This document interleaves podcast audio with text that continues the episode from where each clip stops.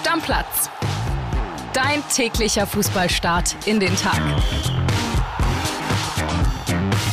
Moin, liebe Stammis, wir sind's wieder, eure Podcaster des Vertrauens, Kian Gaffrey, André Albers. Grüße dich, mein Bärchen. Bergfest heute, ne, man kennt's. Bergfest, du weißt, wie gerne ich das sage an einem Mittwoch.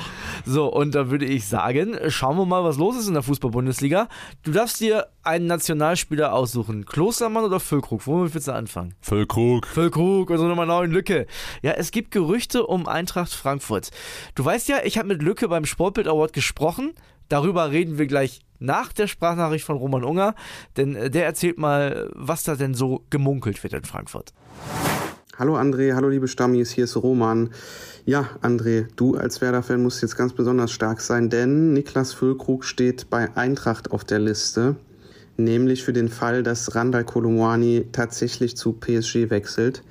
Da sind ja beide Clubs, also Eintracht und Paris, aktuell in Verhandlungen über die Ablöse. Das erste Angebot in Höhe von 65 Millionen haben die Frankfurter abgelehnt, fordern weiter 100 Millionen. Ich bin gespannt, ob es da zu einer Einigung kommt. Ähm, sollte es soweit kommen, dann ist wirklich Füllkrug ein Kandidat, um Muani zu ersetzen. Ich glaube, das würde Sinn machen, auch wenn Füllkrug und Kolomwani natürlich unterschiedliche Spielertypen sind. Füllkrug kennt die Liga, letztes Jahr Torschützenkönig geworden, ist ein Mentalitätsspieler, der, glaube ich, auch gut zur Eintracht passen würde. Ich bin gespannt, wie es weitergeht. Werder fordert ja so um die 20 Millionen. Das wäre Eintracht wahrscheinlich nicht bereit zu zahlen. Die stellen sich eher so 10 Millionen inklusive Bonuszahlungen vor. Bin gespannt, ob man dann im Fall der Fälle eine Einigung hinbekommen würde. Es gibt aber nicht nur Füllkrug, der auf der Liste steht von Eintracht, sondern auch noch Hugo Ekiteke von Paris. Der wurde zuletzt immer mal wieder genannt. Und der andere Name, der auch rund um Eintracht herumgeistert, ist Gerassi vom VfB Stuttgart, auch ein spannender Kandidat. Allerdings will der den VfB eigentlich nicht verlassen und hat zuletzt ja auch ein Mega-Angebot von Fulham abgelehnt. Ich bin also gespannt, auf wen sich Eintracht festlegt, sollte Kolumani wirklich gehen. Füllkrug ist jedenfalls ein heißer Kandidat und André, du darfst dir nicht zu sicher sein, bis zum 1. September jedenfalls, dass Füllkrug bleibt, denn Eintracht ähm, schaut da ganz genau hin.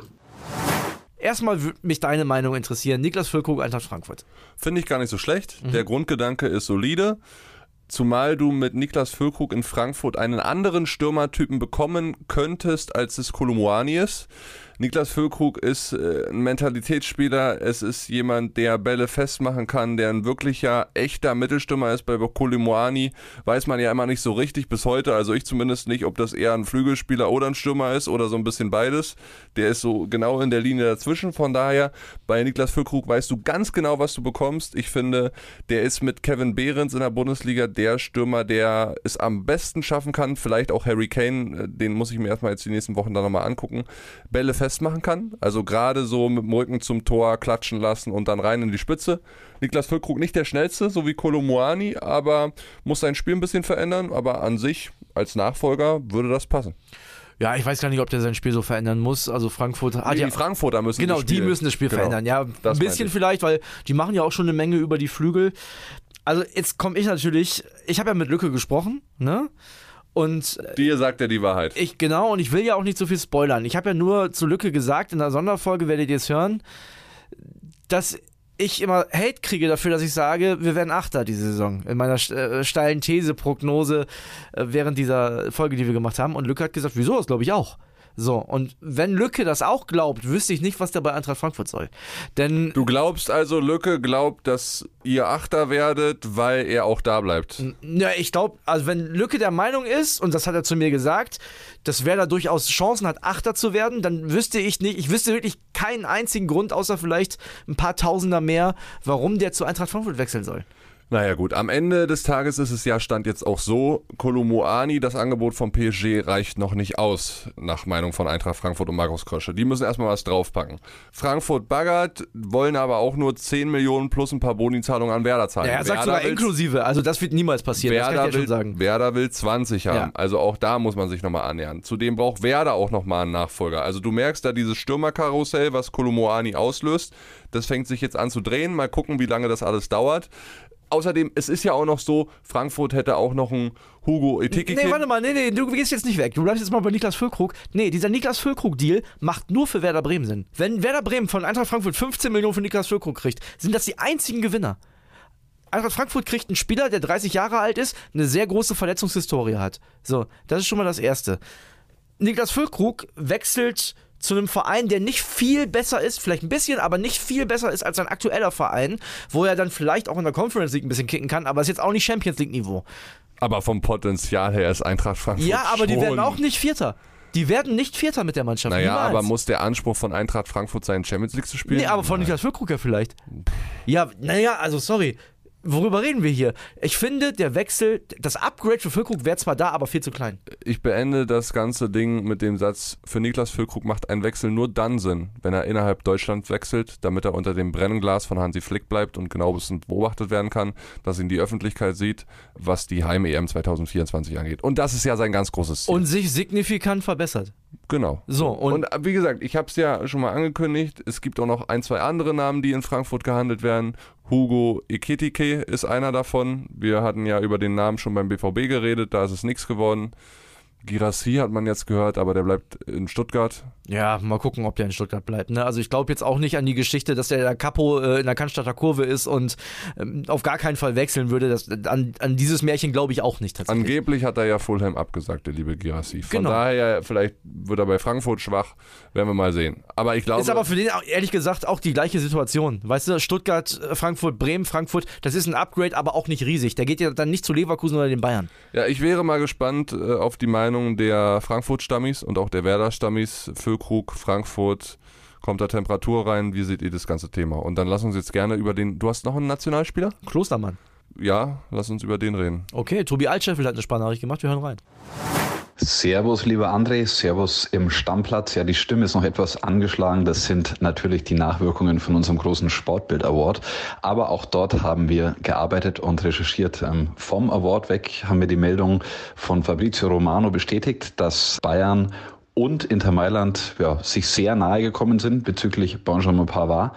Der will unbedingt weg und ja, die einzige Bedingung, die die Bayern haben, ist, sie müssen einen Nachfolger finden. Sie brauchen einen Spieler, der rechts hinten verteidigen kann und genauso wichtig auch innen verteidigen kann. Und da kam jetzt der Name Lukas Klostermann ins Spiel. Nationalspieler in der Bundesliga bei Leipzig und ja, vom Profil her gar nicht so schlecht, wobei ich nicht weiß, in der Viererkette innen, wie er da verteidigen könnte.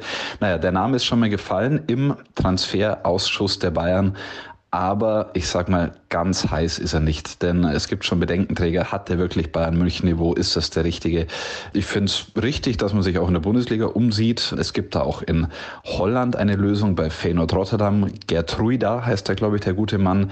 Der kostet aber anscheinend mindestens 30 Millionen. Das ist ganz schön viel. Und von daher geht die Suche noch weiter. Aber die Bayern sind ganz klar Erst muss jemand kommen, denn mit dem Stanisic-Abgang hat man sich selbst ein bisschen in die Bredouille gebracht und ja, von daher kann nicht noch einer gehen, denn nur mit Masraoui und eventuell Leimer als Backup, der auch hinten rechts spielen kann, ist man zu schwach aufgestellt. Die Suche geht weiter. Ich sage, am Ende finden die Bayern einen Spieler für hinten rechts, geben Pavard ab. Ob es dann Klostermann wird, ich habe meine Zweifel. Liebe Grüße und bis bald. Ciao. Ja, dass der da irgendwie auf dem Zettel steht, wundert mich nicht. Dass der dauerhaft Bayern-Niveau hat, wie Tobi es ja so ein bisschen beschrieben hat, glaube ich ehrlich gesagt auch nicht. Du wüsstest als Bayern München an sich schon ziemlich genau, was du bekommst. Der kann vielleicht auch Innenverteidiger spielen, vielleicht kann er es auch nicht. Ich glaube eher, er kann es. Ich finde aber, und das hast du ja gemerkt in dieser Transferperiode, gerade für hinten rechts, sie wollten ja eigentlich jemand holen, der feilschnell ist, trotz seines hohen Alters. Kyle Walker. Ja, Klostermann ist auch schnell. Boah, ich weiß nicht, ob der, also hat der dich schon mal mit seiner Schnelligkeit überzeugt? Ich finde schon, dass es ein, schnell, ein verhältnismäßig schneller Spieler ist, ja. Ich würde bei Bayern gerne auf der rechten Seite wirklich einen feilschnellen Rechtsverteidiger sehen. Also ein Davies quasi nochmal. Genau, so ein Davies nochmal geklont auf der anderen Seite, weil ich glaube, dass Leroy Sané dann auch deutlich besser funktioniert. Aber der, also so ein, so ein feilschneller Innenverteidiger, wenn es nicht gerade Kyle Walker ist. Rechtsverteidiger. Äh, Rechtsverteidiger, wenn es nicht gerade Kyle Walker ist, kann dann ja wahrscheinlich nicht innen spielen.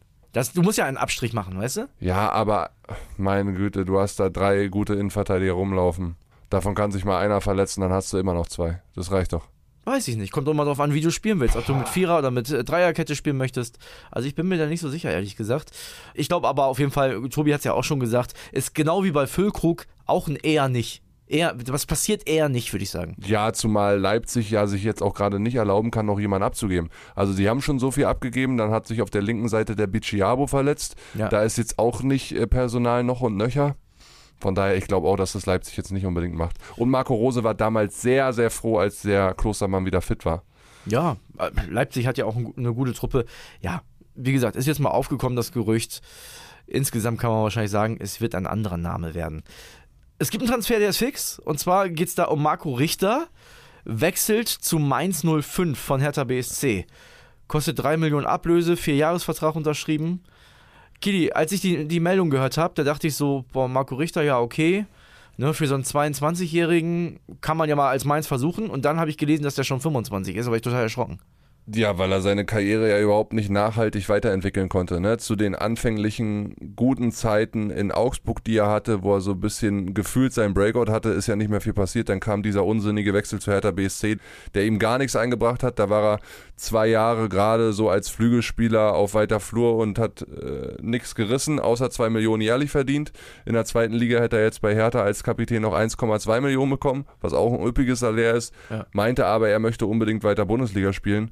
Und ich muss ganz ehrlich sagen, für Marco Richter verstehe ich den Transfer, für Hertha BSC auch. Bei Mainz denke ich mir so, du hast Lee, du hast Barkok so im zentraloffensiven Mittelfeld, du hast auf der rechten Seite Unisivo. Klar, der Richter kann da eine Alternative sein, aber ist es ein wirklicher Stammspieler nach der Entwicklung? Hm, eher nicht. Ja, Richter muss sich da erstmal durchsetzen, bin ich komplett bei dir. Ich weiß auch nicht, ob das nicht besser ausgesehen hätte, als Hertha-Kapitän in die Bundesliga aufzusteigen. Aber gut, davon sind die natürlich, jetzt muss man fairerweise sagen, auch jetzt weit entfernt. Das ist das eine und das andere ist, dass ich glaube ich Hertha ihn auch nicht leisten wollte. Mit Ja, das- das kann 1,2 gut sein, Millionen ja. Jahresgehalt. Und man muss ja auch nochmal sagen, Richter, der hatte jetzt einen Vertrag bei Hertha bis 2025 und der hatte eine Ausstiegsklausel, die aber nur für die erste Liga galt, in Höhe von 23 Millionen Euro. Da musst du dir mal vorstellen, wie sehr teilweise sein Management und seine Berateragentur und auch Hertha da am Leben vorbeigelaufen sind, dass man dem Jungen eine 23 Millionen Euro Ausstiegsklausel für die erste Liga gegeben hat. Sag mal, sind die wahnsinnig? Gut, du hast aber ja selber gesagt, zu Augsburger Zeiten sah das ja mal vielversprechend aus, ist halt irgendwie nie so richtig weitergegangen. So, ne? Ja, also, deswegen. Ja, vielleicht, vielleicht hat man damals ja gedacht, der geht mal durch die Decke. Also, Du, Mainz scheint ja auch an ihn zu glauben, die geben ihm einen Vierjahresvertrag, dann ist er 29. Im Optimalfall spielt er wirklich zwei gute Jahre und dann kannst du den für 10, 12 Millionen transferieren und hast dann ein sattes Plus gemacht. ja. Aber diesen, diesen Mega-Transfer sehe ich da jetzt auch nicht. Nein, ich verstehe den auch jetzt nicht so richtig und verstehe auch nicht, wie man den jetzt mega abfeiern kann. Am Ende des Tages drei Millionen, ja gut, den hast du jetzt halt gemacht und hast einen soliden Bundesligaspieler dazu bekommen. Transfer, den ich schon ein bisschen besser finde, ist der von Kevin Schlotterbeck. Der lässt sich nochmal verleihen vom SC Freiburg zum VfL Bochum. Ich weiß gar nicht, ob das dem SC Freiburg so viel bringt. Wahrscheinlich nicht, weil ich denke nicht, dass Christian Streich das Gefühl hat, Kevin Schlotterbeck wird sich da irgendwann nochmal durchsetzen. Nee, das hatte er nicht. Ich habe auch gelesen und gehört, äh, dass Freiburg ihn auch gerne verkauft hätte, Ja. aber Bochum und Freiburg sich halt finanziell einfach nicht einig geworden sind.